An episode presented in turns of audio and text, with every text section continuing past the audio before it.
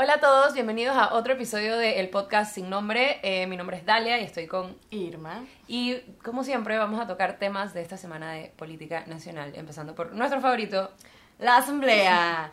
Bueno, recientemente eh, Marilyn Bayarino recibió sus credenciales para ser ya diputada oficialmente.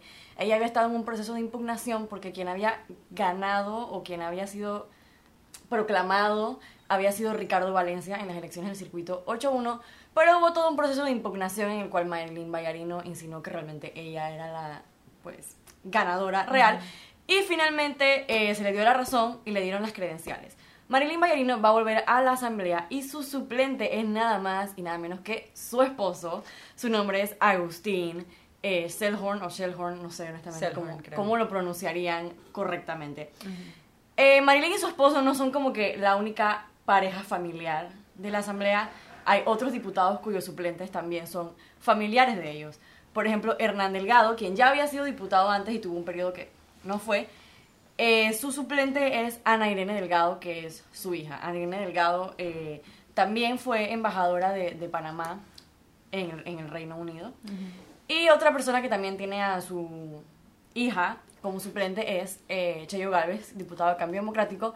Su hija, que su nombre es, si no me equivoco, Mercedes. Mercedes Aminta Galvez es su suplente en la Asamblea Nacional. Ella además estuvo en las planillas de la Asamblea en el periodo pasado, específicamente la 172, donde recibió 14.766 dólares. Ahora, no hay nada que prohíba que los diputados o que, que, compañeros, que, sean compañeros de fórmula, pues los familiares. No hay nada que te diga que, que no puedes escoger a tu esposa como suplente o a tu hija como suplente. Pero ahora viene una propuesta que sí quiere eh, limitar eso. Sí, el tema de, de, los suplentes en la asamblea, como que yo sí recuerdo, siento que como que la, la pareja que uno más, eh, bueno, porque son parejas, o sea, están casados, pero Agustín Selhorn y, y Marilyn Bayarino, ella de hecho lo habilitaba bastante en el periodo pasado y él siempre estaba en la asamblea. Igual que, bueno, ya no está en esta vuelta, pero Aris de Icaza hacía lo mismo con, su esposa Nubia y en esta vuelta Nubia trató de ser la principal y él el suplente. No le salió, hubiera sido curioso, pero no, no le salió. Lo siento sí, pero ella, o sea, como que esa pareja de Marilyn Mayarino y Agustín Selhorn es como emblemática de la asamblea. Es emblemática porque también tenían a los hijos en la asamblea. Exacto, como... ajá, como que los hijos estaban en la planilla de ellos porque trabajaban en una fundación de Marilyn Mayarino y los sobrinos. O sea, como que toda la familia Bayarino vivía, o sea, vivía de la asamblea. Vivía de la asamblea, lo cual era un poco eh, Pero bueno, como decía Irma, ahora hay una propuesta dentro de las reformas constitucionales que de hecho esta semana el gabinete, el Consejo de Gabinete de Nito Cortizo aprobó, o sea, le dio permiso, como fue lo que pidieron, pidió como una un permiso para poder presentar el paquete de reformas constitucionales al Pleno de la Asamblea Nacional. Gaby Carrizo, que es el ministro de la Presidencia, va a ser el que los presente esta semana ante el Pleno.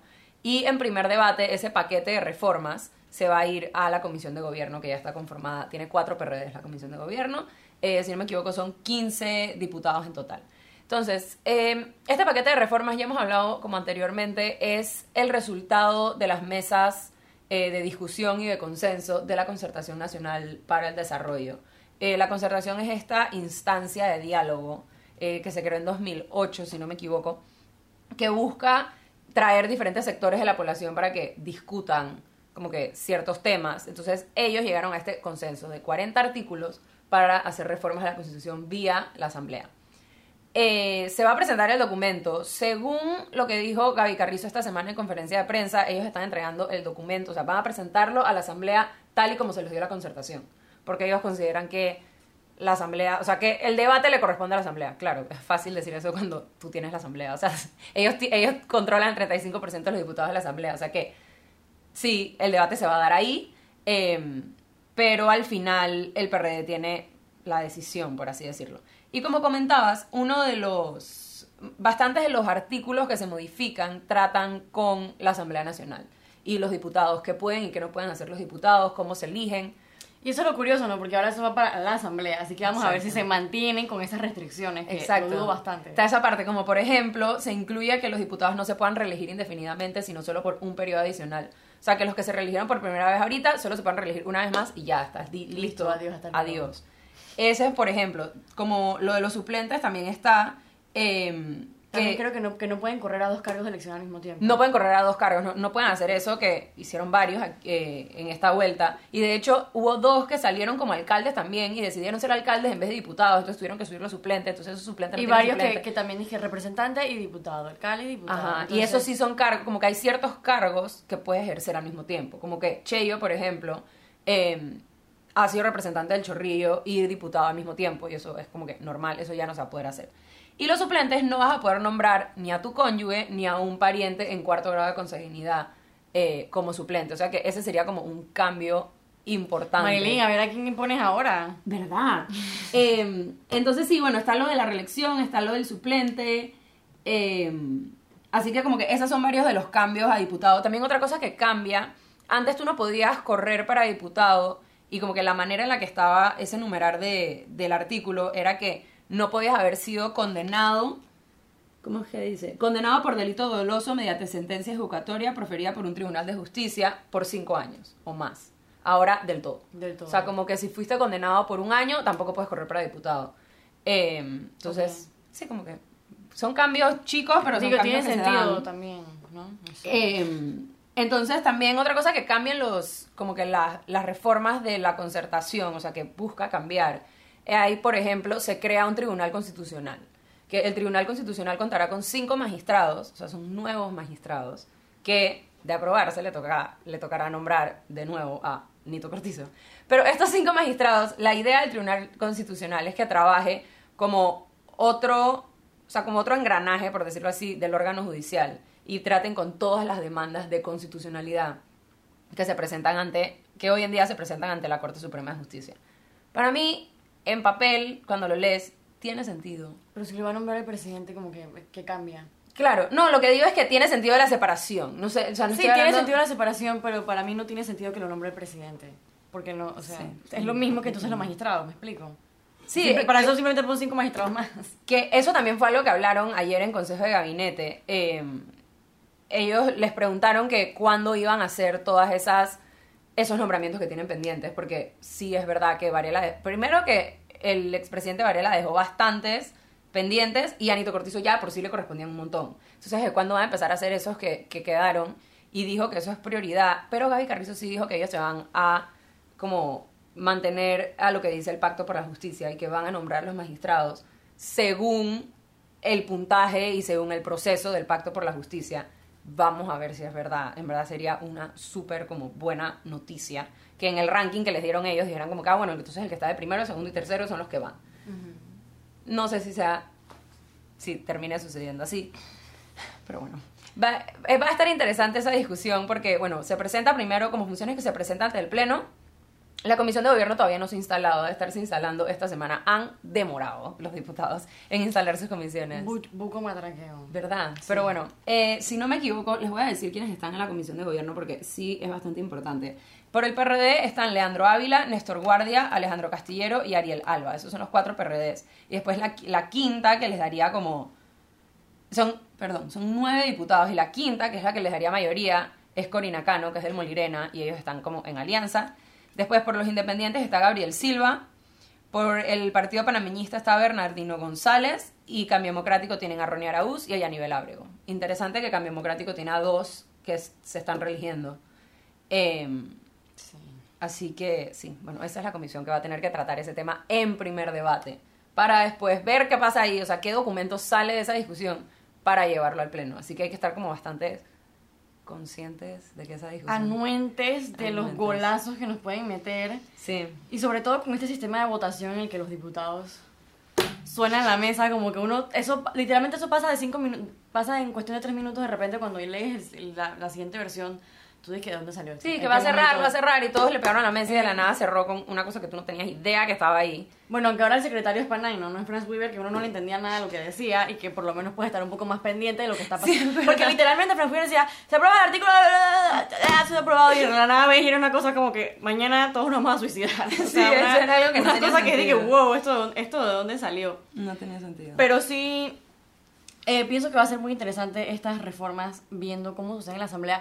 Sobre todo porque la Asamblea los últimos días ha estado como que bien apasionada y bien tensa con un proyecto de inmigración. Así que imagínate con un proyecto ya de, o sea, a nivel de constitución, No, y los este- ánimos que puedan, los ánimos que puedan llevar, ¿no? Sí, y este es uno de esos como temas que, como que el discurso que se dio durante las elecciones llevaron a Nito Cortizo a tener que tomar una postura sobre las decisiones, o sea, sobre la reforma constitucional. Había candidatos en el tiempo de, la, de las, o sea, en, la campaña que decían no, vía una constituyente, y Nito- o sea, como que el, el- el discurso que había en la sociedad hizo a Nito Cortizo tener que tomar esta posición y dijo, no, va a ser por dos asambleas y lo vamos a hacer así, así. Y hasta ahora, en verdad, ha seguido como que la línea de tiempo que él se autoimpuso. Dijo que en julio iban a estarlo presentando, lo están presentando a mediados de mes. Entonces sí es como que una de esas grandes como cosas que si Nito Cortizo logra cumplir en sus primeros di- 100 días. A mí por lo menos me diría que sí está siguiendo como un plan, al menos en ciertas como aspectos. Bueno, sí, pienso que ha sido bastante consecuente con su plan de gobierno, todo sobre que el Ministerio de Cultura, o sea, todo lo que salía que iban a ser como que las primeras medidas, Ujú. de hecho sí, y creo que esta, esta de la concertación está yendo un poco más rápido, Sí. Porque creo que la fecha que la iban a presentar a la asamblea era octubre, en cambio la- ya se está adelantando bastante. Ujú. Eh, ayer en el, en, el, en el consejo de gabinete, tú estabas ahí, él iba como que bastante rápido también, dije, bueno, siguiente punto, tiene la Sí, palabra el. Consejo de Gabinete... El eh, mata, dije, vamos a trabajar, vamos a trabajar, vamos a trabajar. Sí, ayer fue el tercer consejo de gabinete y se aprobaron bastantes cosas. El primer punto fue esto de la concertación, o sea, le dieron el permiso a Gaby para ir y presentar, pero después se presentar, se como presentaron un montón de otros proyectos y como distintas cosas para las que necesitan permiso del gabinete. A mí me da risa porque, ok, este gabinete eh, se llevó a cabo, el consejo se llevó a cabo en el gimnasio Orlando Winter, en el distrito de San Miguelito. Muchas de las propuestas y muchos de los proyectos que aprobaron son para el beneficio eh, del distrito de San Miguelito. Pero es como interesante porque ellos hacen como esta discusión pública, o sea, ellos se sentaron en público a tener la reunión que en teoría es como que todos ellos poniéndose de acuerdo. Pero yo no puedo dejar de pensar que ellos ya están de acuerdo. O sea, como que ellos ya saben que no va a salir ninguno y que go rogue, dije, no, yo digo que no quiero hacer esto. nunca sabe, ¿no? ¿Te imaginas que Eh, uno- sí, quiero hacer una mención honorífica, se dice así, honorífica, para Milciades Concepción, el, ministerio, el ministro de Ambiente, que todos tenían sus botellitas de agua plásticas y él tenía su termo. Muy bien. Está liderando con el ejemplo, me encantó. Me quedé así, entonces como que estaba lejos, porque nos sentaron súper lejos, y no veía, entonces le hacía zoom con mi celular y como que sí, un termo, Sí, un termo. termada de su termo, súper cute. También hay- a mí me gustó, creo que fue Eira Ruiz, la que como que mandó a preguntar bien cómo era este proyecto. Explica bien porque no sé exactamente Hay quién un, fue el que lo dijo. proyecto, hay un proyecto que se llama, eh, si, no, si no me equivoco, Juventud con Oportunidades. Es un proyecto del MIDES. Ujú. Eh, ellos presentaron, hicieron una presentación, eh, alguien encargado del MIDES, o sea, no fue la misma ministra, que de hecho la ministra del MIDES No, fue- está en fue- misión fue oficial, chico. fue su suplente. Ujú. Pero este chico es como el que está llevando este, este, este, este programa. Se llama Ju- Juventud con Oportunidades. Está, es un programa de movilidad social. Entonces lo que busca es jóvenes entre 17 y 24 años que están en estado de pobreza extrema para como darles las herramientas para poder entrar al mercado laboral. ¿Qué es lo que pasa? Él dio, o sea, como que en el momento de presentarlo, se lo estaba presentando al presidente Cortizo y como que a todos sus ministros, dio como una lista de requisitos que tenía que cumplir la persona que iba a recibir el beneficio. Él habló, si no me equivoco, de 1.600 jóvenes que iban a ser beneficiados. Y entre algunas de las cosas que dijo, dijo como que jóvenes que no hayan caído en la línea del embarazo. Y yo de una vez me quedé así como que, ah. O sea que varios nos quedamos como Yo que- no entendí. Entonces yo me lo empecé a preguntar como que, ok, espera, caer en la línea de embarazo, estoy suponiendo que solo estás descartando a las mujeres, o sea, no vas a descartar a los hombres que Sí, tuvieron claro. que ver con el dicho embarazo, supongo. Em, ¿Y por qué? O sea, como que yo puedo... O sea, no entendí por qué. O sea, porque una persona de 23 años que si, sí tuvo un embarazo adolescente a los 16, porque 7 años después no puede beneficiarse de este Ni programa? siquiera siete años después de una vez, o sea, tras que ya no tienen, tras que ya se le cortan las oportunidades y son más propensas a caer en el ciclo de pobreza, vas a recortarle aún más las oportunidades que te va a dar el gobierno, o sea, Exacto. no está... Esa era como mi, mi preocupación. Entonces yo quedé Pero- así como en estado de alarma. Pero nuestra ministra consejera en temas de salud pública, la ginecóloga, de hecho, Eira Ruiz, ella fue la primera pregunta que hizo. Él pidió la palabra. Entonces fue como bien gracioso porque ¿Cómo así? ella dijo, "Per- perdón, repite. Entonces él repitió esto y, y después terminó diciendo como que, bueno, no, no es un requisito. Como que lo que él quiso, lo que dio a entender al final, hay que leer el documento, pero lo que él dio a entender al final es que no es un requisito, o sea, no es excluyente, no es que todo el mundo que ha tenido un embarazo precoz, supongo, porque de eso se trata, o sea, que ha tenido un embarazo adolescente está descartado el programa, sino que no quieren que sea un programa para jóvenes que ya reciben una ayuda. O sea, que no sea un programa para embarazos. Exacto, Para mujeres. para, para madres, para madres jóvenes para o madres adolescentes. Eso fue lo que él dijo. Eso fue No sé si en el momento más se dio cuenta que de repente metió la pata y fue que recula, recula, recula, recula. Sí, no sé. Porque la primera vez que lo dijo sí sonó un poco como, wow. Sí, un poco sonó un poco así. Y bueno, la, la ministra reaccionó igual. Entre otras cosas que, que aprobaron, también está la creación de una zona franca, que va a ser la primera zona franca digital eh, de América, según dijo el ministro de Comercio e Industrias, Wow. Ramón Martínez. Eh, va a ser en el área de Brisas del Golfo, o sea que cae dentro del circuito de San Miguelito, del distrito de San Miguelito, perdón. Va a costar, creo que es una inversión de 38 millones y se busca que cree 3.000 trabajos, pero no son trabajos como, o sea, no estás hablando de 3.000 trabajos de construcción, por ejemplo, sino trabajos técnicos en área de tecnología digital de aquí a tres años. Así que como que fue esta cosa que presentaron y de vuelta se aprobó súper rápido y ninguno de los otros ministros tenía como muchas preguntas. Mi pregunta es, si el PRD tiene la mayoría de la asamblea, ¿verdad? ¿Por qué no pueden hacer lo mismo en la asamblea que hacen en el Consejo de Gabinete? Que llegan, están claros, hablan rápido, terminan, trabajan, sino que, o sea, ¿por qué esta organización en el ejecutivo, pero no en el legislativo? ¿Será que no tienen como que esta comunicación Ah. entre ellos, que no están todos, vamos a decir, en sintonía como PRD, sino más bien PRD ejecutivo, PRD legislativo? Porque ahora mismo, o sea, la asamblea está haciendo un desastre. De hecho, fue curioso porque ayer, al ser en San Miguelito, eh, el Ejecutivo le dio como... Invitó a los diputados por el circuito 86, al alcalde y a los representantes de corregimiento de ese distrito. No sé decirles si estaban todos los representantes de cor- corregimientos porque no les conozco muy bien las caras. Estaba el alcalde Héctor Carrasquilla, el ex diputado y ahora alcalde Héctor Carrasquilla de Cambio Democrático, y estaban... Yo vi a seis de los siete diputados. Me faltó ver a Itzi, Atencio, que es la panameñista por el 86. Eh, probablemente sí estaba yo solo, estaba muy lejos y no la pude ver. Pero los demás estaban, y fue interesante porque estaba Zulay Rodríguez, estaba Leandro Ávila, estaba Raúl Pineda, que son más Zulay Rodríguez y Raúl Pineda, son como dos de estas figuras a las cuales se le cuestionó a Cortizo que estuviera como muy cerca de por los cuestionamientos que se le hicieron en su gestión pasada en la asamblea. Pero bueno, estaban ahí y, o sea, no, no fue que participaron ni nada, simplemente como que estaban viendo la Están sesión. parqueando. Están parqueando. ¿Qué más eh, pudieron como aprobar ayer? Eh, Fue muy productivo al parecer fue este bastante productivo. Por Después- eso digo, ¿por qué no pueden hacer ser así de productivos en la asamblea? Sí, ¿sabes? no Yo tienen o sea, no, ¿por qué no tienen estas reuniones de partido en las que se sientan y dicen, mira, así es como uno es productivo? Así es como hay que hacer. Y se- También el ministro de Obras Públicas, Rafael Sabonge, presentó este proyecto que tiene un nombre muy cute, se llama Prisma. Y es Programa de Reordenamiento Integral de San Miguelito y alrededor. Fue a propósito para que Prisma. Prisma. Fue a propósito. Eh, y es como este programa que en verdad, o sea, nunca, como que creo que es la definición de integral, o sea, trata con temas de movilidad en transporte público, de infraestructura pública, y de agua, de que te, cultura. perdón que te interrumpa, pero ¿hablan en algún momento de financiamiento? ¿De dónde van a sacar el dinero? ¿De cómo están las finanzas? ¿De cómo está la deuda? Ok, sí, ese fue como, ese fue el verdadero bloque del gabinete, iba para allá. Eh, finalmente, no sé si recuerdan- para allá. Yo iba a hablar de eso. Em, eh, finalmente, el gabinete como que abordó el tema de cuál es la realidad de las finanzas públicas. Entonces, Héctor Alexander, el ministro de Economía y Finanzas, tenía pendiente como rendir este informe al gabinete y a la nación de cómo recibieron las finanzas del Estado. Y las palabras que usó fue que la deuda es considerablemente más alta de lo previsto. ¿Eso qué Eh, significa? está hablando de mil, miles de millones de dólares por encima de la deuda que se esperaba que iban a recibir. Qué incómodo. Eh, entonces, sí, súper incómodo. incómodo. Entonces, como que lo dijo y después dijo, pero bueno, tenemos esto, este plan, como que este es nuestro plan de contingencia, estos son los próximos 100 días, esto es lo que vamos a empezar a hacer. Se comprometieron, por ejemplo, a pagar las deudas que tienen con los proveedores hasta diciembre de 2018, o sea, deudas que, se, o sea, que ya se cobraron, como que ya se, se deben, 100% se deben, hasta diciembre del año pasado se comprometen a pagarlas antes de que acabe este año.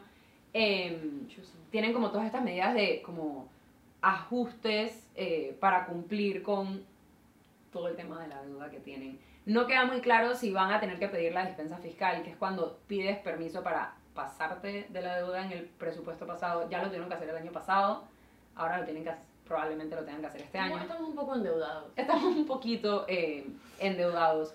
Pero el ministro Alexander sí fue como bastante contundente y después llegó Nito Cortizo y dijo que ellos van a poner en orden, poner en orden el desorden, porque él usa, usa esta palabra como que usa frases hay que poner en orden la casa y la casa es el país y el país se llama Panamá y hay que ponerlo en Y todo el orden. mundo, Y todo el mundo, literalmente, o sea, todo el mundo así, ¡ah, sí, Nito! Y yo como que, sí, Hay que está bien. Mango bajito es cuando agarras un mango No, bajito. no, sí, fue un poquito así. La gente em, en el Orlando Winter, estaban los jubilados que siempre van a la asamblea, em, había bastante gente y el ambiente estaba así como... Yo vi que al final salió hasta un conjunto Sí. típico. Sí, había como... eso ya, eso como ya, o sea, eso ya. temas culturales al final y entonces todos nosotros esperando la conferencia de prensa y ellos con los temas culturales. Entonces fue como, ok, sí, está bien. Eh, Sí. Pero bueno, eso fue el Consejo de Gabinete. En verdad, como te decía, para mí es obvio que estas, o sea, que los ministros y los viceministros y todos los que están ahí se ponen de acuerdo antes, pero me gusta. O sea, Claro, me gusta bueno el gabinete una- abierto, ¿no? O sea, en el gobierno pasado ya para el final, no puedo hablar de cómo fueron los primeros cuatro años, pero el último año el gabinete empezaba es que a las 6 de la tarde en presidencia. Te mandaban una foto de los ministros sentados en la mesa a las 9 de la noche y salían a las 11 con, lo que con un comunicado de lo que había pasado. No te enterabas en realidad eh, Claro. de qué era. Entonces, esta práctica por ahora, muy bien. Eso y la conferencia de prensa que le sigue, porque te da chance como de, de pedir, Preguntar. preguntar y como que pedir más información. Entonces, eh, esa ha sido como la semana en gabinete. Y hay que ver qué pasa con la asamblea, porque se tienen que poner las pilas. ¿Qué está pasando? En mi opinión, ¿Qué está que- con la asamblea? Leí algo de al- alguien como que tuiteó. Dije, llevo tres semanas prestando la atención a la asamblea y ya me estoy volviendo loca. Yo como, también. esta es mi vida. Yo O sea, también, ya se pregunta por qué el año Yo pasado yo vi- estaba como loca. Y Yo- es por esto. O sea, porque Yo también vi el tweet y dije, sí, necesito vacaciones nada más de estar leyendo cosas sobre la asamblea. Es grave, es grave. Pero me gusta que haya gente que está pendiente. Está mucha gente. Y la gente se está dando cuenta de que en verdad... De hecho, bueno, voy a tocar este tema rapidito. Eh, algunos diputados que son abogados pidieron eh, licencia para que les dejaran ejercer la profesión de abogados mientras también son diputados, lo cual es un claro conflicto de interés. si no me mí, equivoco, eso también está en las reformas constitucionales, que no, se, puede. va a poder. Que bueno, es un claro conflicto de interés. Sí. O sea, te pone en una posición de poder frente a un juez y sobre todo en una posición de poder frente a un magistrado de la Corte Suprema de Justicia. Si los diputados son quienes los fiscalizan, como un Eso también se magistrado... busca cambiar en las reformas constitucionales. O sea, si un magistrado, si tú, si un magistrado lo juzga un diputado y el, dipu- el diputado tiene un caso con él, obviamente ya ahí se puede formar un matraqueo un poco incómodo, que es un claro conflicto de interés. Entonces salió esta lista de los diputados que, que pidieron el permiso para poder ejercer derecho y la gente pues obviamente empezó a decir, vociferar que esto era un claro conflicto de interés y uno de ellos, Luis Ernesto Carles de El Panameñismo, reculó, o sea, pidió que lo sacaran entonces de, de esta lista porque vio que mucha gente le incomodaba y probablemente recapacitó y se dio cuenta que pues la gente tenía razón. También hubo otro, pero bueno, él no pidió que lo sacaran, fue Raúl Fernández, es diputado eh, independiente, y él lo que dijo era que no iba a agarrar casos eh, que le dieran dinero, o sea, simplemente como casos sociales y eso, pero sigue siendo un conflicto de interés independientemente de si te pagan o no, es una posición, o sea, es una ventaja frente a un juez, frente a un magistrado. Po- O sea, vale vista con los otros abogados que tú tienes este en la claro, mano. eres un diputado de la República Eres al final. diputado. Pero sí. Y bueno, eso es todo. Perdón que metí un golazo al final. Pueden seguirnos en nuestras eh, redes, aquí están los handles, pero si nada más lo están escuchando es arroba no soy Irma. Arroba Dalia-Pichel. Y como siempre nos pueden mandar sus comentarios, etcétera, y nos pueden ver la próxima semana en otro episodio del podcast sin nombre. Adiós. Chao.